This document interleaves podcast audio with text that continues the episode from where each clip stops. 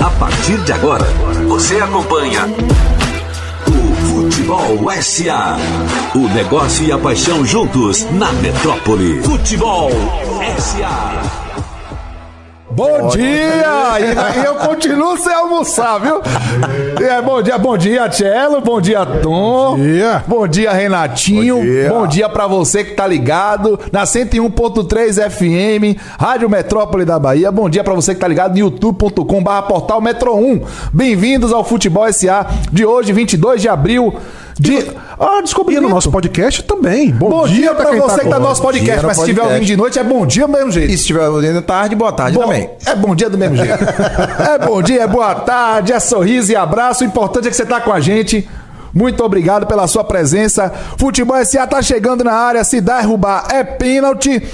Aproveite antes de pedir o pênalti. Inscreva-se no canal do portal. Né? Metro 1. Inscreva-se no canal do Futebol SA também no YouTube. Perfeito. Dê o seu like no vídeo agora. Perfeito. E você que está acompanhando aí pelo rádio, seja aí na portaria, no carro, a caminho do final de semana, o que for, fique ligado, cole com a gente, que hoje nós vamos abordar um tema triste. É isso. Triste. Sem dúvida. Né? Infelizmente, temos que falar disso.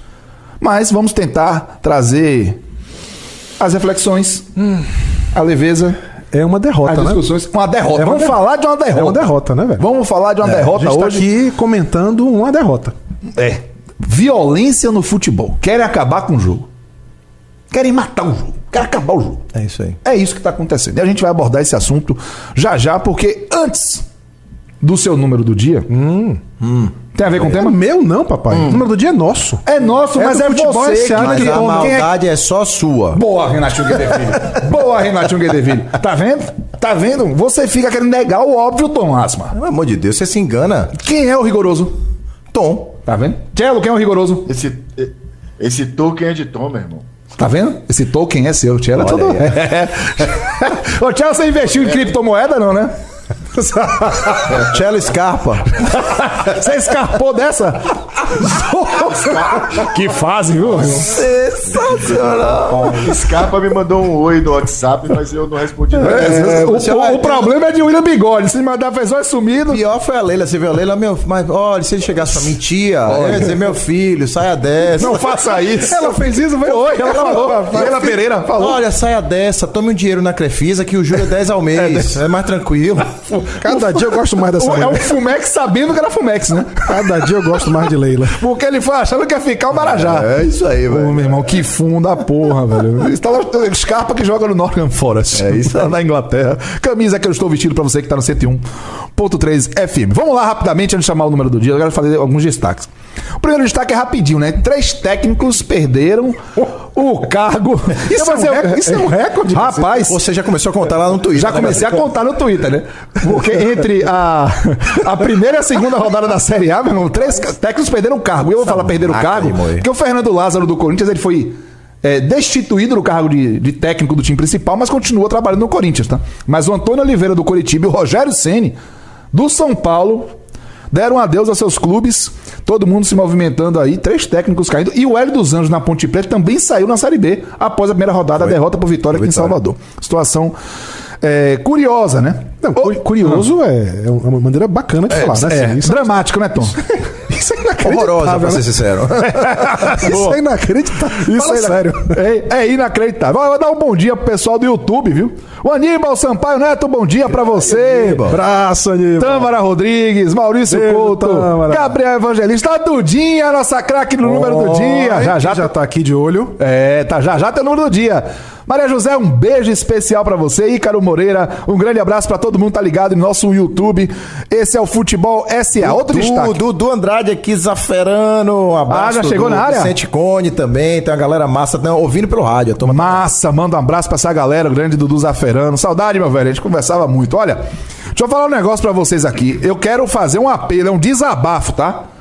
Gente, a Série B do Campeonato Brasileiro tá um desastre com essa bola azul. Que coisa horrorosa, velho. É, não é que é ruim só. É, ah, porque. É, pra quem tá vindo na TV, eu não está- é ruim pra todo mundo, velho. Eu não sei como é que os times estão conseguindo conviver com aquela bola. É uma bola de uma, de uma, de uma marca específica da, da, da Unisport. Chegou, legal, bacana. A bola pode até ser bonita, mas ela não é funcional, gente. Os jogos à noite são um desastre. Terríveis. Eu botei um print do pênalti ontem do Botafogo de Ribeirão Preto contra o Sampaio Correia. A bola tava na marca da Cal. Você não vê a bola, você tem que fazer um esforço. Parada. Você imagina em movimento. Que conforto você tem pra, É oferecer pra quem vai assistir o jogo? Parabéns aos envolvidos. Parabéns, Parabéns aos envolvidos. Troquem a cor da bola, pelo amor de Deus, velho. Eu não sei como o goleiro não reclamou ainda desse troço aí. Que coisa uma- inacreditável, Uma velho. geral aí, que coisa horrível. A bola some em movimento. E Isso é típico de algo que não tem um produto formatado. Porque isso, isso era pra ter, inclusive, veja, Cello acho que abordou isso né, é, até no programa que foi de curadoria nosso lá anteriormente. A gente falando da La Liga, tem quantidade de looks, tem padrão onde a torcida deve estar sentada. O Vetou o É. uniforme verde porque fazia, eh, perdia contraste com a cor do gramado. Tudo, é loucura, velho. A gente insiste em não cuidar do nosso produto. Nosso produto. Depois que cobrar nem é caro. produto ainda. E que nem é produto ainda. E depois quer cobrar caro, né? E pior é isso. Porque tem que cobrar caro pelo Exatamente. entrega bem. E por falar em entrega bem, essa semana nós tivemos a final da Copa do Nordeste, o primeiro jogo decisivo. Um jogo com mais de 50 mil pessoas no Castelão, mosaico, duas torcidas presentes e para variar, e aí eu já vou né, embicar pro tema. O jogo acabou após o gol do esporte, que diminuiu o placar para 2 a 1 porque explodiu uma senhora confusão com a torcida do esporte e a torcida do Ceará. E o juiz olhou, fez, ok, aqui é que eu não vou ficar, e acabou o jogo. Já já a gente vai ver essas imagens, mas, é... Tom, traz pra gente o seu. É... Você trouxe já o número do dia? Não. É isso, traz pra gente o número Ele do dia. olhando, ele já é. tava olhando assim, Eu tô aqui só esperando Não, ele. traz pra gente o número do dia, que já já a gente vai ver as imagens da confusão do jogo do esporte, mas antes eu vou também trazer uma imagem que até motivou a gente a fazer esse tema mais uma vez, vir pra mesa. Vai, número do dia, Tomás. É, brother, assim, o número do dia é um número triste que reflete um fenômeno triste, porque na verdade esse é um tema e é um programa triste. Verdade. A gente vai tentar, evidentemente, fazer isso com a maneira mais leve, bacana, né, divertida, se for possível, mas a gente está aqui porque é, o, o que está acontecendo é uma derrota. E é, é muito triste que a gente seja obrigado a pegar um programa nosso, um programa que a gente adora, uma hora, num sábado de sol. Aliás, que sol, né? Esqueceram o verão ligado em Salvador. né? É. Rapaz, Pelo que- amor de que Deus. temperatura saárica aqui em Salvador. Mas é muito triste a gente ter que é, dedicar um programa nosso a um tema como esse. Mas enfim, o número é 157. 157, o número do dia. Vamos lá, vamos fazer a pergunta protocolar, é mais como uma superstição. Tem a ver com o tema? Sempre. Tchelo da Simone. A superstição sabe qual é, né, Tchelo? É que sempre que ele diz isso, ninguém acerta, a gente pode perturbar de novo. essa é, a, essa é, a, é a- é a- a superstição. Um abraço pro Rafael Melo. E Cacito, Ei, diga, Tchelão. No passado, pelo menos ele dividia com a gente no grupo correto. Esqueça, esqueça. Agora já era, meu. é, é, esqueça. esqueça. isso mais. Não, o momento é outro. Ou seja, ele aperfeiçoou a maldade. É, a onda dele é deixar bom. Eu quero ver você feliz. Isso. Um abraço pra galera da Rádio Botafogo. tá ligado aqui no Galera, grande YouTube. Gádio. Cláudia Fraga, excelente tema, esperando o número do dia Beijo, pra acertar. Aí, ó, agora vazou já, tá vendo? Olha lá, olha lá, olha lá.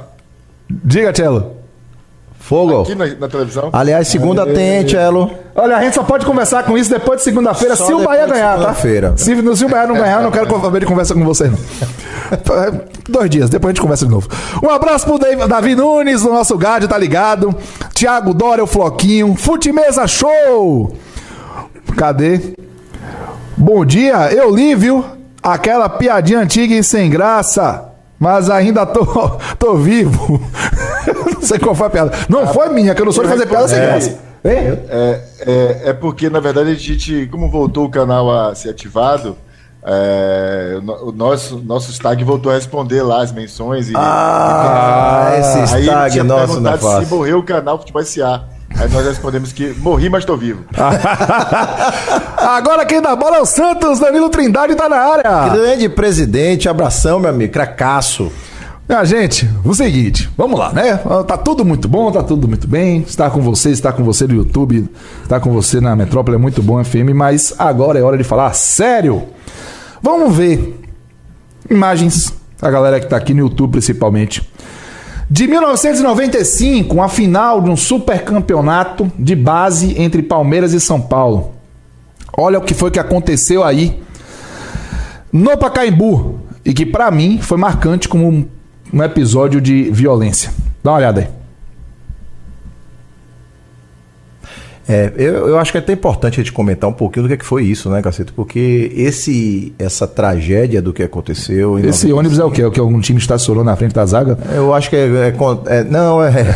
Já falando o que, que foi, né? Do, É, foi a violência de duas torcidas organizadas, Independente e Mancha Verde, trocaram é, pauladas, pedradas, murros, pontapés e teve gente, um, um torcedor morrendo no gramado do estádio do Pacaembu. Foi impressionante isso, assim. E, e transmitido ao vivo. Transmitido ao vivo, país. na TV aberta. Supercopa de Júniores, se Isso, engano, né? exatamente. Supercopa de Juniores. É, e me parece que foi o primeiro caso que foi levado a julgamento e tudo, é, de, envolvendo torcidas organizadas. Provocando, inclusive, a, a punição de extinção a Mancha Verde Isso. e a Independente. E né? Independente. Que exatamente. mudaram de nome e voltaram a atuar. Mas olha essas cenas. Olha. É, inclusive, o Pacaembu estava em reforma, ou seja, tudo errado. Tobogã estava O reformando. tobogã estava reformando e aí, é, é, é, ou seja, tinham muito pedaços de materiais é, de construção e aí os caras pegaram pedra, pau, então umas cenas de selvageria.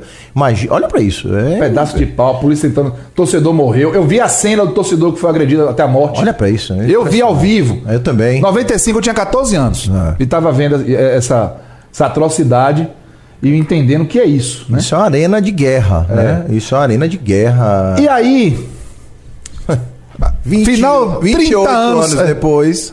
quase 30 anos depois. Aliás, quase 30. É, 95. 95 é, 28 quase anos. 30 anos depois. Dá uma olhadinha aí na final da Copa do Nordeste. Por que, que o juiz acabou o jogo? Olha aí. Uma polícia tentando chegar, cadeiras Cadeira voando, voando né? da torcida assentos sendo arremessados como bumerangues. Isso foi anteontem, né? Isso foi quarta-feira. Quarta-feira. Quarta-feira. É.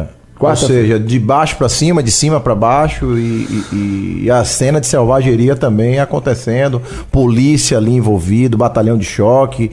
É, então, 28 anos depois. 28 anos se passaram e a gente continua assistindo as mesmas cenas dentro da praça esportiva.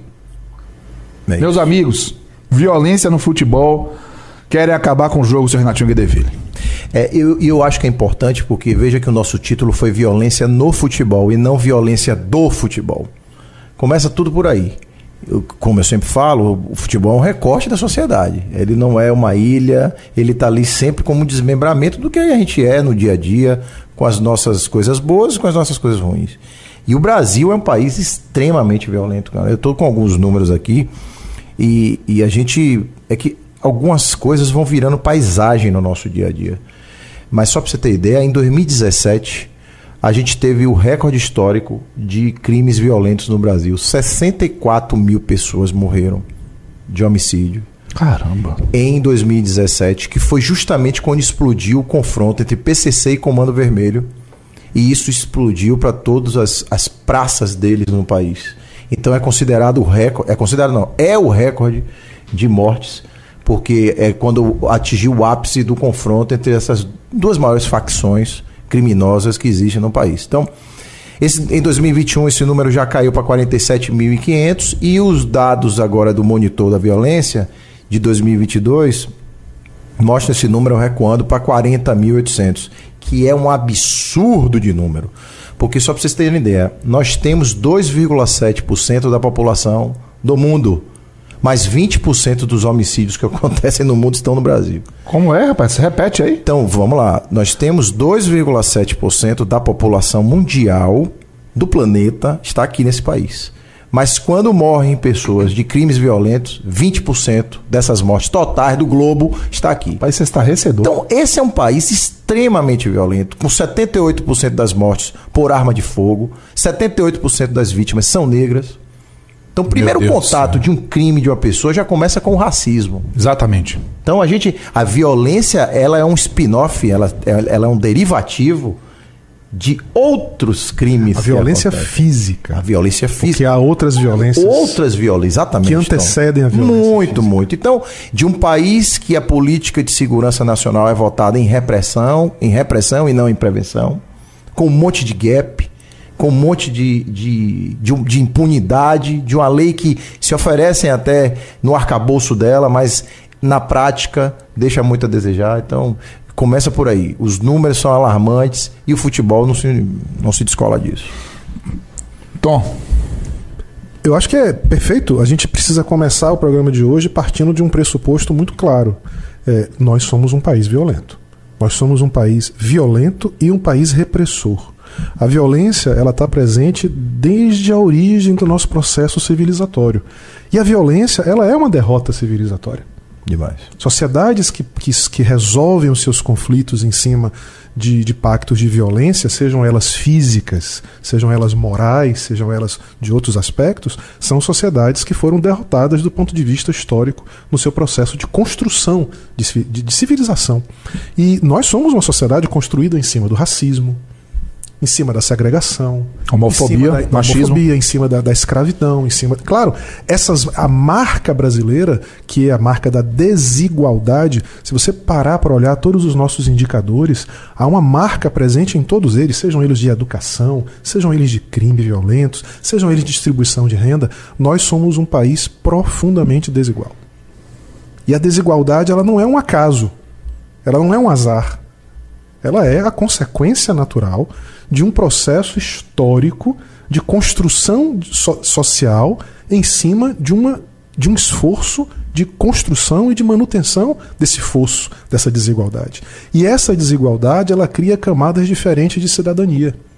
Sim. E essa falta de cidadania, ela acaba inevitavelmente se refletindo em relações violentas. Sejam essa violência física, seja essa violência moral. Porque o machismo é uma É violência. uma violência.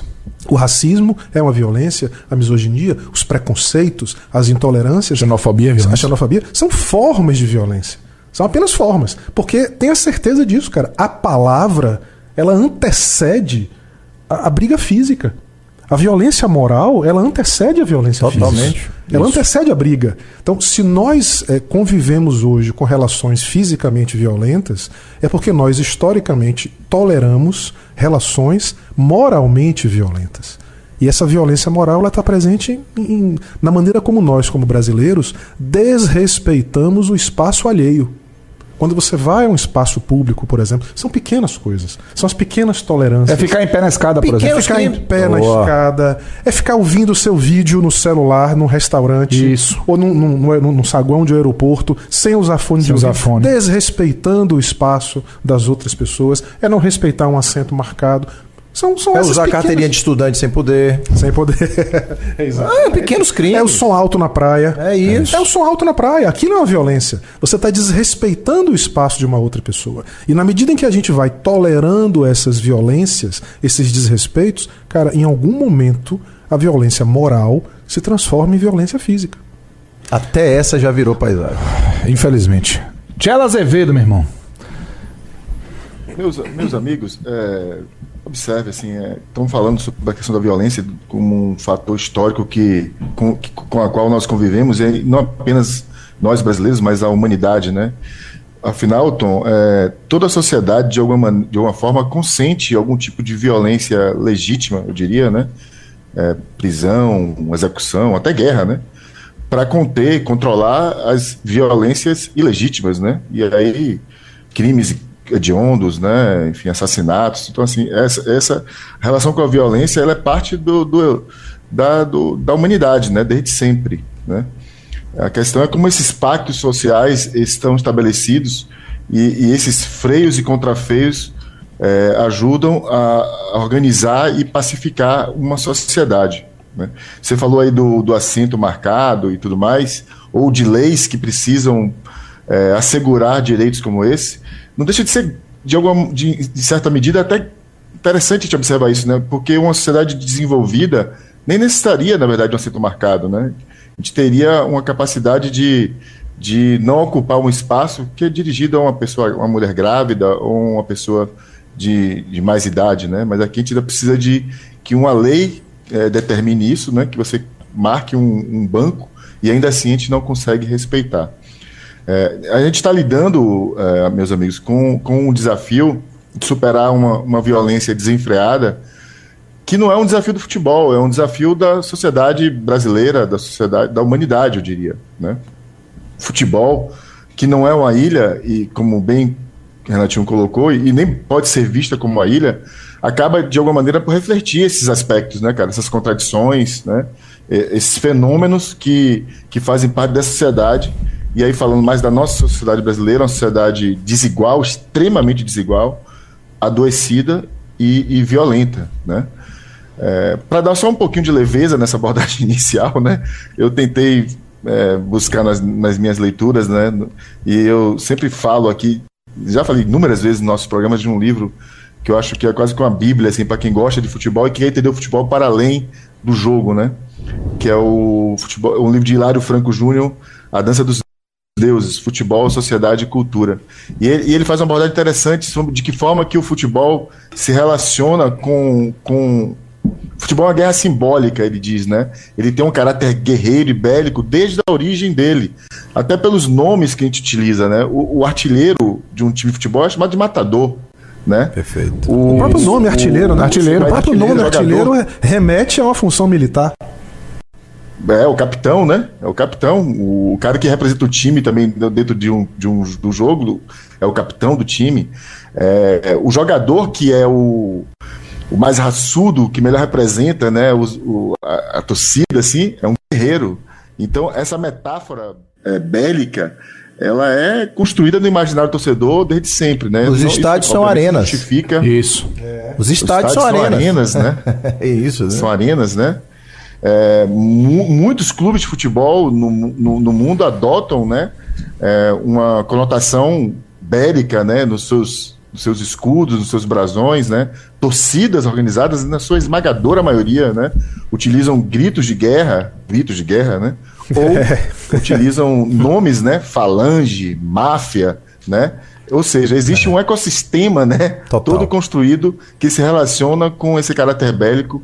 E é sobre isso que a gente vai falar um pouco hoje. E que se retroalimenta, Perfeito, né? Isso retroalimenta. retroalimenta. Perfeito. Perfeito. É, eu, eu vejo que esses aspectos do futebol, eles foram sendo absorvidos de uma maneira muito natural como também era natural, por exemplo, você ir para um estádio de futebol, sentar na arquibancada, quando o juiz chegava no gramado, você chamava o cara é, com um grito homofóbico. Uhum. Nós achávamos isso natural. Nossa geração Nossa cresceu, geração cresceu com essa normatização. É. Uma vez, Tom, você disse algo muito curioso. Que chegou a ser normal em algum momento da humanidade você ter algum jogo recreativo com cabeças de guerreiros adversários mortos. Sim. As pessoas se divertiam indo ver gente ser morta. Ser morta. Total. Era normal. É. Era o normal na época. Alguém naquele momento chegou assim: claro. isso não pode ser correto. E a outra pessoa diz: ah, vai dizer agora que, que quer inventar moda. Isso sempre aconteceu. Esse sempre aconteceu. É, é muito comum. E aí vem a, a minha provocação para dentro do ambiente do futebol a percepção de que no Brasil nós temos uma violência descabida tá grande, tá clara. E o futebol, infelizmente, faz parte, né, do nosso ecossistema social nesse aspecto, infelizmente nesse aspecto. Mas o futebol também tem feito no que diz respeito, por exemplo, às questões jurídicas, suas próprias leis, dentro do aspecto esportivo. O STJD está aí para isso. Por que, que as coisas do futebol, as suspensões, as, é, as decisões sobre perda de pontos, elas não vão para uma justiça comum? Elas vão para um tribunal específico.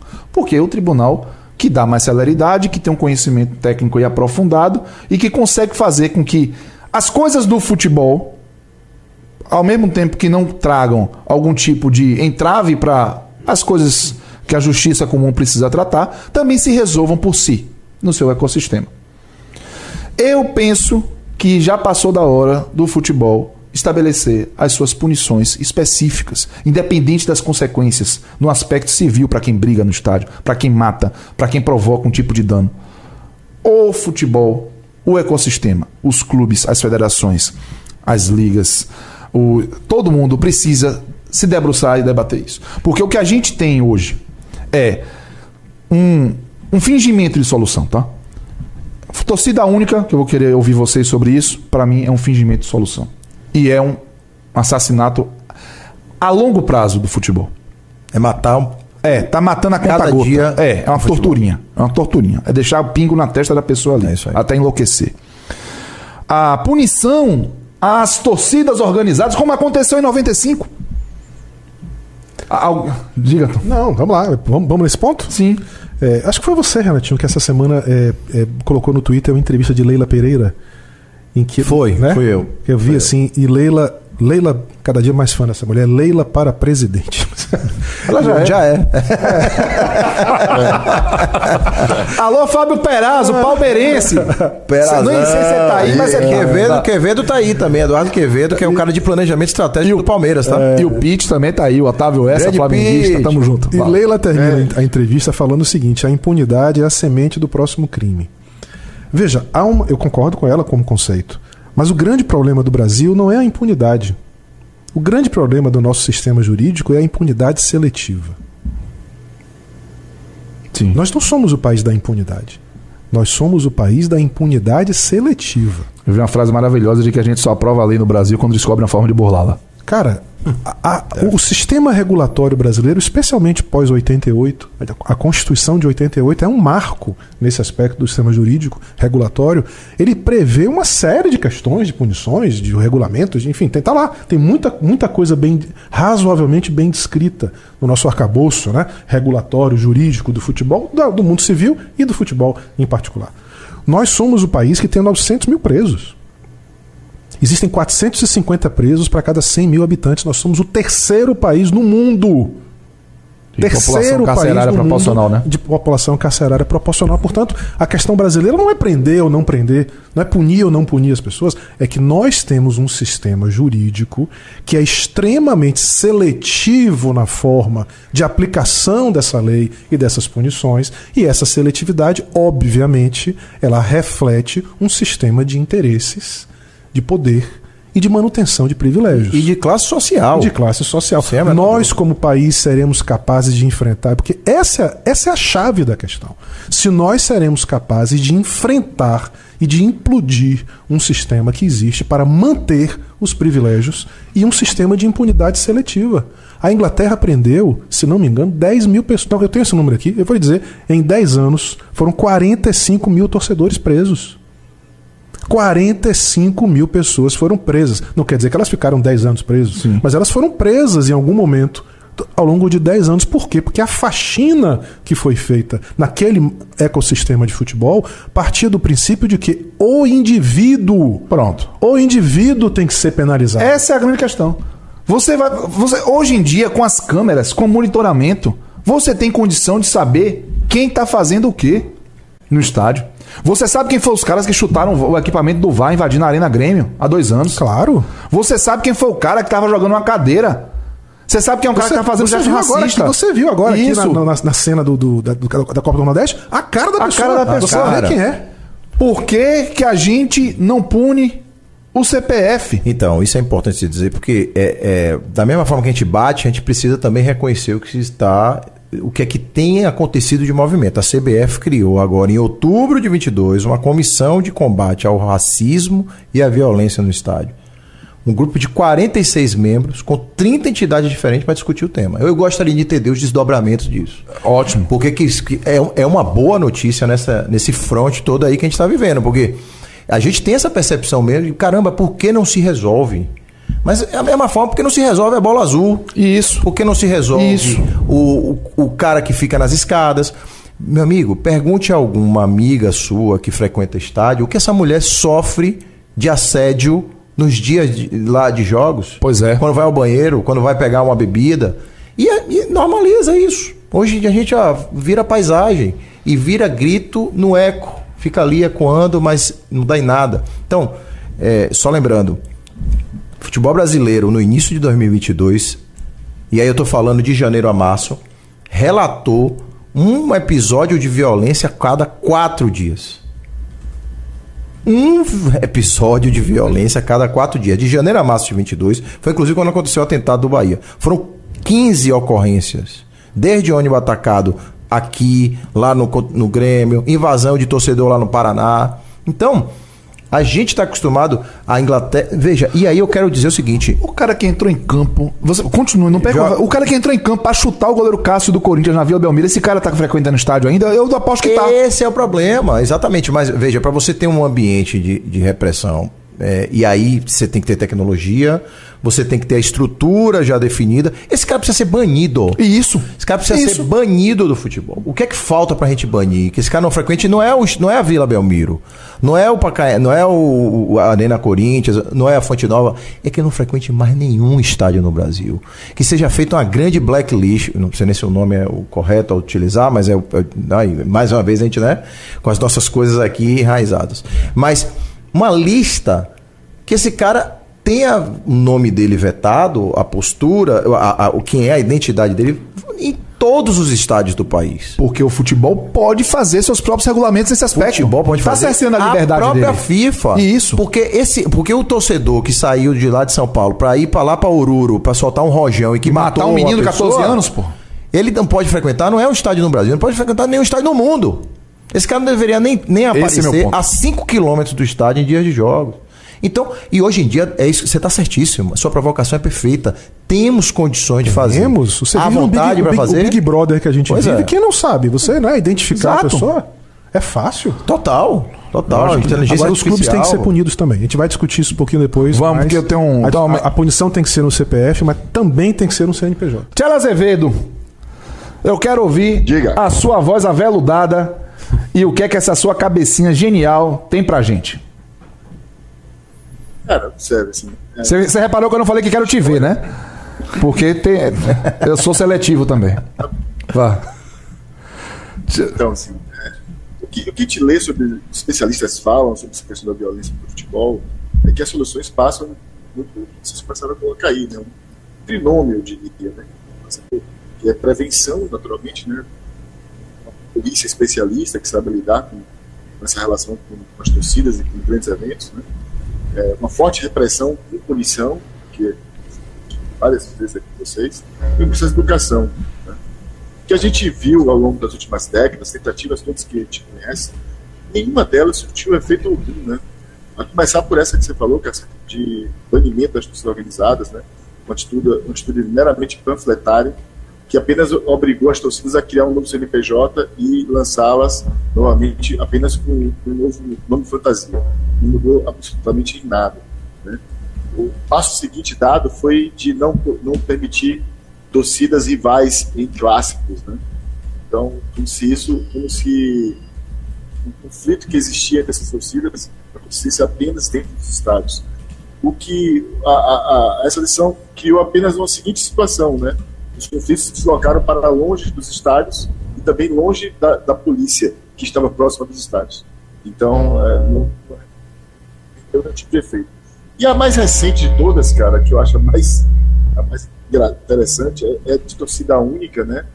Que nasceu sobre a, a suposição de que traria de volta para o espetáculo famílias, né? Até com perto de filho. Né? Parte disso pode ser até verdade, entendeu, cara? A gente só está esquecendo de um detalhe. Essa violência que a gente está falando hoje em dia é a violência que ela extrapola das ruas, né, das cidades, dos tá? Ou seja, as brigas não aconteciam apenas porque os clubes eram rivais. A- a bri- as brigas aconteciam porque existiam, às vezes, facções rivais. Então, elas, as brigas existem hoje dentro das próprias torcidas. Os organizados no mesmo clube brigam entre si. Ou seja, não vai adiantar ter torcida única no estádio. Porque torcedores do mesmo clube também passaram a brigar. Existem diversos clubes no Brasil em que torcidas organizadas se odeiam, a ponto de ter praticamente ser divididas no estádio. né? Então, esse é um fenômeno que precisa de ser estudado com muito mais profundidade. né? É impossível se observar isso apenas se observa no futebol. É, é- é necessário se entender por que, que as pessoas se organizam dentro de entidades, instituições públicas. Né? Que, que, que aparato é esse criado e que absorve uma parcela da sociedade, muitas vezes excluída de diversas coisas, como excluída, da- inclusive da participação do jogo. Um fenômeno paralelo a isso que precisa ser entendido também, por exemplo, é, é, os programas de sócio-torcedor, que excluem o torcedor de baixa renda dos estádios. A tem um episódio, você deve lembrar, Flamengo Independente, acho que em 2009, a gente está nos ouvindo, deve lembrar. É a, fina- a final da Sul-Americana? Isso. 2017, se não me engano. A invasão do Maracanã? É, nossa. Acho que é 2017. A famosa invasão do Maracanã, onde mais de 10 mil pessoas invadem o estádio, que não tinham acesso ao jogo, né? Então, assim, existem diversas questões que precisam ser melhor debatidas, né, para a gente poder caminhar na direção. Mas, assim, como não existe uma solução simples para isso, também a gente não está aqui querendo trazer solução simples, não é uma solução simples, porque o, o problema da, violência pública não é de fácil solução. Então, mas assim, que existem questões que já podem ser adotadas, principalmente porque o ambiente do jogo de futebol ele é controlado, cara. Isso que é legal. O cara passa por uma catraca, ele é identificado. Esse, isso que dá para o futebol uma possibilidade de realmente controlar e banir os tais CPFs que estão aí extrapolando os direitos e deveres de cada um. O, o, o Cello, inclusive a gente vai mostrar aqui agora duas imagens de brigas que aconteceram este ano. As duas são no Rio Grande do Sul, mas circunstancial, porque a gente sabe que é um problema no Brasil inteiro. A, a briga dentro de campo entre Inter e Caxias que provocou reações na arquibancada e também a briga fora de campo entre Grêmio, torcidas de Santos e Grêmio na abertura do Campeonato Brasileiro. Vamos ver esses vídeos aí. Primeiro, essa, essa coisa dantesca, né? Do, um cidadão que entrou com a filha de três anos para agredir um, um, jogador do Caxias, um torcedor do Internacional. Sendo que a, a briga começou com os próprios jogadores em campo. Podia não ter torcida, que essa nossa sociedade violenta e essa nossa tolerância com a violência, né? Ela serviria de combustível do mesmo jeito para que esses caras fizessem isso. Então podia ser três torcidas, quatro torcidas, não ter torcida. Daqui a pouco a gente vai ter que ter time único no futebol. Que loucura. Né? Porque. boa, é, né? boa, boa. E olhe lá, porque os companheiros vão brigar, porque é, a, a Terezinha Miranda, também conhecida como minha sogra, ela falou uma coisa muito interessante. Nós no Brasil somos uma sociedade ressentida. É impressionante. Sim, sim, sensacional. Nós somos ressentidos. Parece que estamos sempre com alguma coisa é. No, no nosso íntimo que explode em, em reações violentas, em necessidade de, de, de, extrapolar alguns limites, inclusive de respeito, é inacreditável. E aí aconteceu e, isso Diga é, Não é isso. E nesse jogo aí, Inter e Caxias, né? Que são dois times da mesma, da mesma região. Da mesma e, região. E esse Olha aqui, ó, o futebol. E esse aqui, o futebol pede paz. Olha a faixa. Olha a faixa. O futebol pede paz e os cidadãos estão entrando ali, os, os torcedores do Santos, invadindo a região da, da área destinada ao torcedor do Grêmio. E nós estamos falando Jacone, de, nós falando de Grêmio e Santos. E Santos. Surreal. Dois cara. times que, em tese, em tese, sequer rivalidade local. Não tem rivalidade local, não há nem rivalidade que justifique. Não, pelo amor de Deus, nenhuma rivalidade justifica. Justifica. O que eu estou dizendo é que aquela, aquela justificativa da violência vir de uma rivalidade local, histórica, não existe mais. Não. Há hoje briga entre times que não têm sequer rivalidade significativa, né? Esportiva. Eu queria. Posso continuar? Agora, claro. Eu queria trazer dois pontos para mim que eu acho que são fundamentais. Muito, Cacito, em cima do que você trouxe no nosso último programa, aquela pesquisa. Né, Isso, sobre a, a pesquisa da, da, A percepção do torcedor. Da percepção do torcedor. Sobre, sobre violência.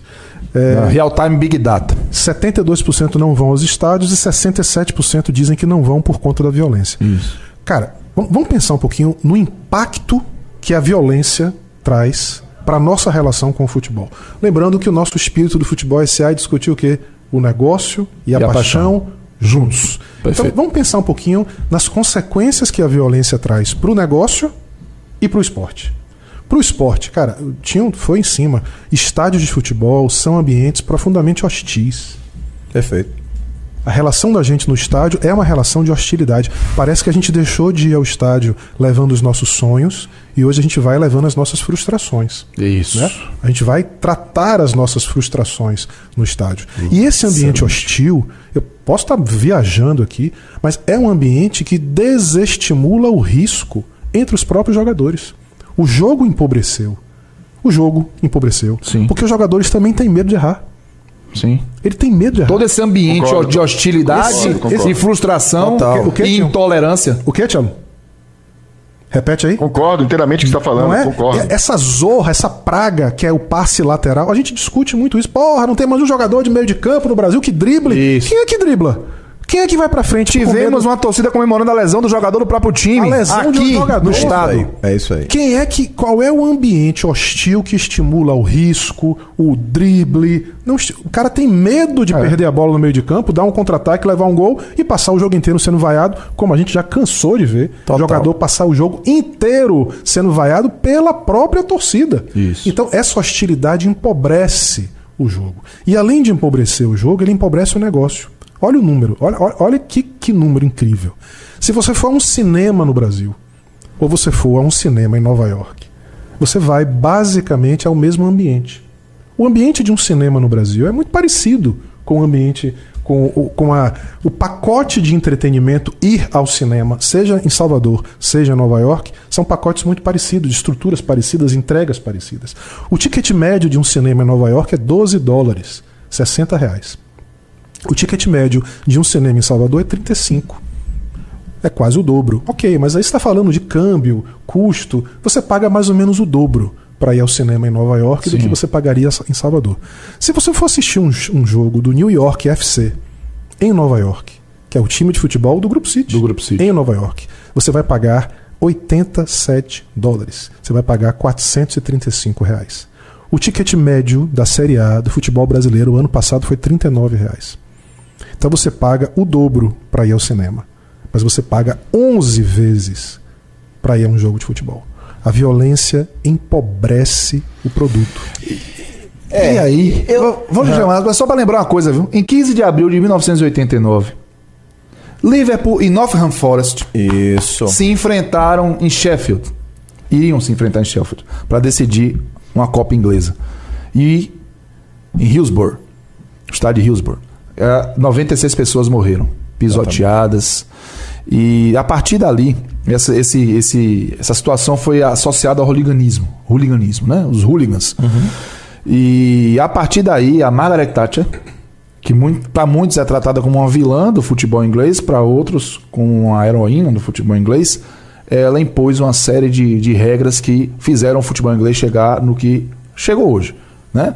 É, afastou os violentos, criou leis mais duras, punições, tirou grades dos estádios, porque Isso. as pessoas foram esmagadas contra as Esmagadas. grades do estádio Hillsborough.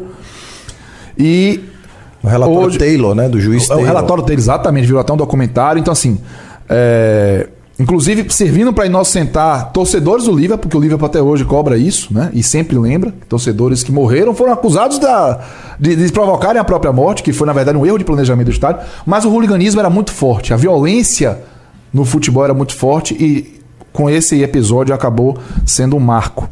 E o futebol inglês, ao mesmo tempo que aumentou as suas receitas e elitizou, também afastou os episódios de violência de dentro das praças esportivas. Dentro. Não estou falando ao redor porque já é um problema social. Então, é, esse, esse, esse episódio está sempre lá, latente, Todo, todo. lembrando como pode se lidar com isso, seja para acabar com a violência, seja para fazer o esporte ter mais valor. E eles não podem ser esquecidos mesmo. Não pode, Esses não. episódios não, podem, ser esquecidos. Pode, você tem que lembrar sempre. Ele é, ele é referência. Renatinho, desculpa ele interromper. Não, tranquilo, Cacita. É, é- é importante você trazer, porque isso foi um marco divisório. E, e- e quem estuda violência, e aí principalmente violência no esporte, é, sabe que o, a, a acomodação, as acomodações, e nós estamos falando de estádios e, e arenas, refletem o comportamento agressivo mais ou menos do torcedor. Então, se você tem estádios mais confortáveis, Perfeito, você perfeito. desestimula a violência. Perfeito. E isso aconteceu quando a gente vem para cá e recebe a Copa do Mundo, que vem as arenas novas. Você, de fato, dentro dos estádios, essa, essa violência. Você desestimula, né? Você desestimula isso. Agora, ainda precisa, precisamos corrigir, porque ainda tem gente assistindo jogo em escada. Em escada. Então, assim, tem uma frase é, que eu vi sensacional do Einstein, que é conhecida pra caramba, que fala o seguinte: duas coisas são infinitas. o universo e a estupidez humana. E eu não tenho tanta certeza quanto o universo. É isso. É a estupidez humana e não é privilégio de brasileiro, porque a gente tem aí casos de violência, só lembrando, a gente, É. a gente falou um dia desse. A final de Libertadores teve que sair da Argentina e foi no Bernabeu. No colonizador, irmão. Lá no coloni- Libertadores da América, né? Foi lá no colonizador. A gente tem episódios de violência envolvendo ainda lá na Inglaterra, tem episódios na Racismo na Itália e Lukaku foi punido. Exatamente. O belga Lukaku foi punido pela Federação Italiana por reagir à, à- à violência de racismo e a punição não foi tirada, não, foi mantida. Exatamente. Parabéns? Então Os não tem. Chocantins inteiros os vocês. Fenômenos de, os fenômenos de violência que acontecem pelo mundo inteiro, cara, podem até, até ter razões distintas, né? No Brasil, a gente pode, talvez possa associar, sim, a, a uma desigualdade social muito mais grave, né? Mas em países do primeiro mundo também acontecem episódios de violência e não é tão incomum, não. Talvez lá, sim, por outras razões, né? É, não sei, talvez aumento de desemprego nas classes, né, nas classes médias, né, dos países mais desenvolvidos, né? São questões que, que talvez comecem a, a explicar um pouco mais por que, que a, a, violência tem crescido tanto, né, pelo mundo inteiro. Mesmo em países fechados, né, cara, de cortinas, né, mais fechadas, né, como a ex-União Soviética, hoje Rússia, você tem episódios de violência nos estádios também, né, onde teoricamente poderia haver um controle maior do Estado até sobre isso. E, e, e Cello, e qualquer protocolo internacional de segurança pública é unânime em dizer que você combate violência com repressão no curto prazo, prevenção no médio prazo e educação no longo prazo. Boa. Reeducação no longo prazo. Exatamente. Então, se a gente é não tiver esses três pilares bem definidos de acordo com sua escala de tempo, acabou, a gente vai estar tá chovendo molhado.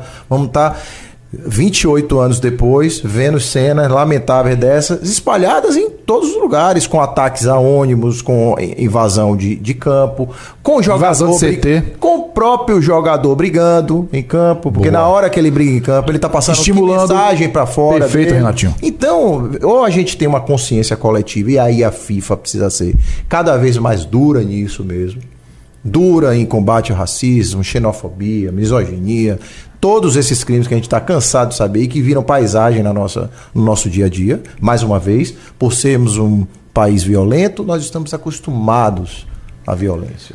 Quem quiser saber o que é Tio. violência é só assistir pérolas do cinema brasileiro. Vejam Cidade de Deus, vejam Tropa de Elite. Que crianças com 4, 5 anos, a vida real é assim. É. Passam com um cadáver com ali, cadáver. cravejado com 5, 6, 7 balas. Então, esse é o momento que a gente vive. Essa, virou paisagem, tudo virou paisagem. Essa é. semana, torcedores do Santos chamaram jogadores do Santos de macaco, velho. Na Vila Belmiro, num jogo de Sul-Americana. É. Com identificação. Esses caras vão voltar pro estádio, Tom Asma? Eu queria até saber de, de vocês o seguinte: é, torcida única, eu acho que a gente já percebeu que é uma ah, isso é, um é, é uma besteira, né? É, um, é, um, é, um, uma, uma cortina de fumaça. Mas, Renatinho, você, no nosso off, você trouxe um relato. Eu queria que você trouxesse para aqui. Você morou quanto tempo perto do Morumbi? Ah, putz, bem lembrado, cacete. Eu morei, eu morei sete anos em São Paulo e morava no Morumbi. Morei a mil metros do Morumbi. Um quilometrinho, rapidinho. E, e eu só levei meus filhos em jogo lá em São Paulo, só de seleção brasileira. Nunca tive coragem de levar num São Paulo e Corinthians, num Palmeiras e, e, e São Paulo. Nunca tive. Até quando o Bahia foi jogar lá. Eu não tinha condições e não tinha, não tinha tranquilidade de levá-los lá. E já tomei sufoco. Meu amigo, eu fui assistir um Bahia e Portuguesa lá no Canidé. Eu tomei um sufoco da Leões da Fabulosa na saída, que eu nunca. Amigos meus que foram para Campinas assistir jogo contra Ponte Preta, Quanto, meu amigo, é, é problemaço. E, e, aí você vai trazer seu filho para o ambiente Campinas desse? é famosa, né? Pela, Campinas pela, hostil, pela hostilidade, é louco, ambiente hostil. Campinas é punk demais. Então, e aí, com todo respeito, ali, ali precisa ser feito um trabalho mesmo, é. porque é conhecidíssimo problema de torcidas organizadas ali da Ponte é. Preta é, e, e, do Guarani, são pesadíssimos. Então, que tranquilidade você tem de levar seu filho, de você levar sua, sua esposa, eu não seu tenho. marido? É Apaixonado por futebol, gostaria de passar para meus filhos essa paixão pelo futebol e receber o que eu recebi, que é o acesso a um estádio, um ambiente de festa, um ambiente que eu ia com meus sonhos e não com minhas frustrações, então. É. É assim, eu acho que essa discussão não ela, posso fazer ela, isso ela é importantíssima e é óbvio que a gente parte do princípio de que o que acontece no futebol dentro de um estádio é também reflexo do que acontece muito fora. Mas o futebol tem a sua parcela de contribuição. E, e eu tenho aqui pelo menos três coisas que eu acho que o futebol deveria fazer para ajudar a redução dessa violência. É porque violência não se combate com mais violência, ou Perfeito. apenas com mais violência. Primeiro, velho, a gente precisa estimular, acabar torcida única e voltar à torcida mista. Não tem dúvida. Por quê? Porque a convivência faz bem. Isso. A convivência né? Quanto o isolamento aumenta a violência. Isso. O isolamento faz com que a gente transforme adversários em inimigos. Aumenta a intolerância. Aumenta a intolerância. Então, a gente precisa voltar a conviver. Claro, com todas as medidas de segurança, beleza. Tem que ter polícia na rua, mas tem que ter pessoas nas praças. Né? É isso aí. Violência é reflexo do isolamento. Do isolamento. A paz virá também da convivência.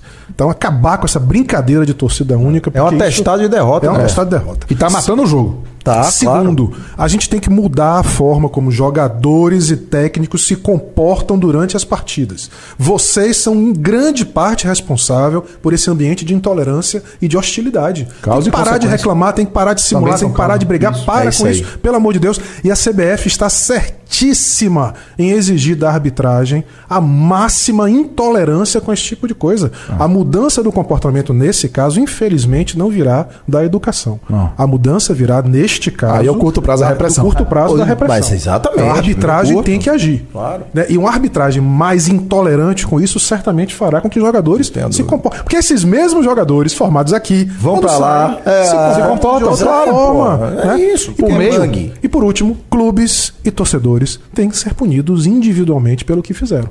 Eu acho que essas três coisas elas ajudam a criar um ambiente menos violento. Perfeito. Cello. Verdade. Cara, é, por fim, assim, em cima dessa questão das torcidas organizadas, o que me chama muita atenção é que a gente acaba discutindo é, sem entender de que forma que, por que, que as pessoas buscam se organizar, né, em grupos, né? É, a sociedade contemporânea tem inúmeras virtudes, vantagens a partir do seu desenvolvimento, mas é um- uma coisa que se perdeu, né, muito, é, essa relação que se tinha a partir de, de grupos sociais, né, que se tinha na antiguidade, eu digo, né, os famosos clãs, né, e, e o futebol se encaixa perfeitamente nisso, cara, pela sua simbologia, né, ele tem eh, aspectos simbólicos muito claros, né, escudo, totens, imagens, ídolos, isso cria para o ambiente do futebol é, uma possibilidade de organização em grupos muito maior do que qualquer outro é, setor da sociedade. E é nisso que essas organizadas se, se, se, se montam, né? É aí que elas conseguem ter o, o vigor para se desenvolver. É a partir disso que precisa ser compreendido o papel uma torcida organizada. Né? Não adianta se dizer que vai se extinguir uma torcida organizada. Não vai se extinguir. Porque ela dá. Tanto não se extingue que as, as organizadas brigam fora dos estádios, se reúnem fora dos estádios, fazem grandes eventos fora dos estádios. Né? Ela, ela é uma instituição já que existe e precisa ser compreendida, é, regulada, para que ela participe do espetáculo dentro do, do aspecto que, que, lhe, que lhe permite, né? Mas não simplesmente dizer que vai acabá-la, porque isso não vai resolver o problema da violência. Concordo, Tchelo. Extinguir torcida é, é organizada Não, é é passar isso. o atestado É, também isso. de que não consegue conviver com isso. Exatamente. Quando você precisa resolver são outras coisas. É, é banir quem- os marginais, até porque as grandes facções criminosas estão infiltradas lá também, tem gente lá, mas não dá pra você dizer que 100% das pessoas que estão nas organizadas são bandidos, são criminosos. De Isso é pensar que torcedores do Sevilha em um jogo na Dinamarca foram recebidos pelos é, anfitriões, torcedores anfitriões, com cerveja, né? Foram recebidos com cerveja no estádio. Chegaram com o torcedor do Sevilha de fora, chegaram lá, os anfitriões disseram: que bom que vocês estão aqui. E como, a gente, e como é que a gente recebe a nossa torcida adversária aqui? né? Deixando o elevador pra torcida do Botafogo, Quebrado quebrado, isso, na Fonte quebrado, Nova. É. Que mensagem Eu lembro é disso. Que mensagem Pois é. essa, né? Ó, um abraço pro Danilo Trindade, pra Dudinha. Ó, daqui a pouco eu vou trazer o número do dia, viu, gente? Tá chegando a hora, meu Deus do Quantas céu. pessoas acertaram? Ó, já tem mais Muitas. gente. Três. Ah. Três. Dudinha foi uma delas. Ó, ó, Ian Kirkpatrick. Hillsborough foi uma falha terrível de policiamento e planejamento e levou todos os estádios aqui a serem all-seated, que é aquela coisa de todo mundo sentado. Neve Soares, um abraço. Fernando César, um grande abraço. A rivalidade entre as torcidas organizadas e Grêmio Santos é conhecida há muito tempo pelas autoridades. Isso é um dos grandes problemas no que diz respeito à violência nos estádios hoje. Tatiane Carvalho, Anderson Santos, um abraço pra você também, Thiago Pina, Lucas Dantas, muito obrigado. Vocês têm, vocês veem algum problema em um clube lançar uma camisa LGBT? Não. Zero? Oxê. Tá doido? Zero problema. Jamais. O Vasco, o Vasco usou a camisa ano passado, né? O Vasco Isso. tinha uma camisa que Ah, trazia o símbolo da Ah, é, exatamente. Carlos André, um abraço pra você também. Muito obrigado pela sua participação. Grande Eduardo Quevedo. Tom, tá na hora de você revelar o número do dia, querido. Boa! Número do dia 157 e a fonte desse número é o Centro de Pesquisa de Mestrado da Universo, da Universidade Universo, coordenada pelo professor Maurício Murad, muito conhecido né, Muito, nessa área muito. de estudos Especialista. eh, de sociologia do esporte. 157, infelizmente, é o número de mortes registradas em brigas de torcidas entre 2009 e 2019. Dez E- anos. 10 anos e que envolveram clubes que disputaram as três principais divisões do Campeonato Brasileiro. Complementando 2013, só 2013 morreram 30 pessoas. Imagina. Que coisa absurda. Quem acertou o número do dia? Dudinha. Eu já olho pra você, seu Tchelo, viu? Rapaz. Dudinha acertou cedo. Uma farsa. Cláudia Fraga. Ah. Aê, Claudinha. Pelo amor de Deus. E o Teotônio Dias acertou Parabéns. também. Um abraço pra vocês. Muito obrigado pela participação. Meus amigos, o tempo voou. Voou mesmo? É hora de dar tchau. Um abraço, Tchelo. Abraço, meus irmãos. Amanhã temos um confronto. Olha, usando palavra. É, vá amanhã mesmo. Vá amanhã, Nossa é segunda. nossa é segunda. Pode ir amanhã. É, vai amanhã. Pede pro time também amanhã. Mas que seja, cara. Mas que seja, cara, um, um belo jogo de muita paz. Normalmente, Bahia e Botafogo são partidas em que as torcidas são muito amigas, né? E não há histórico de problemas no estádio. Que seja um belo jogo. Que vença o melhor, mas que se pudesse ser alvinegro, eu ficaria mais feliz. Boa semana pra vocês. É, Terminou mal, mas você a gente chama mesmo assim. Um abraço, Tom. Abraço, meus amigos queridos. Vamos em frente, né? Lutar, pela- lutar pela paz fica até contraditório, né? Mas fazer o possível para que a gente viva mais em paz. Renatinho, um Um abraço. abraço, amigos. Vamos mandar um abraço para Cello, que tive lá com ele essa semana lá em Lem. Mandar um abraço também para Ricardo Basso, grande produtor, ex-campeão de autocross. É, comemos lá um dourado, um paquives, para falar certo, um paquives na churrasqueira. Claudio do New Holland, Johnny, corintiano, a turma boa de Lem. Um abraço para todo mundo aí. Muito legal. Valeu, um grande abraço. Obrigado a você que participou no youtube.com.br portal Metro 1, pra você que tá ligado na 101.3 FM até agora. Fica acompanhando as nossas redes sociais, porque vai ter corte desse programa, vai ter o programa na íntegra também no canal do Futebol SA no YouTube. Vem com a gente, chegue junto, semana que vem tem mais Futebol SA. Muito obrigado de coração e em paz. Tchau, gente. Você ouviu Futebol SA na Metrópole. Todo sábado ao meio-dia na rádio e no youtube.com barra portal Metro 1. Futebol SA.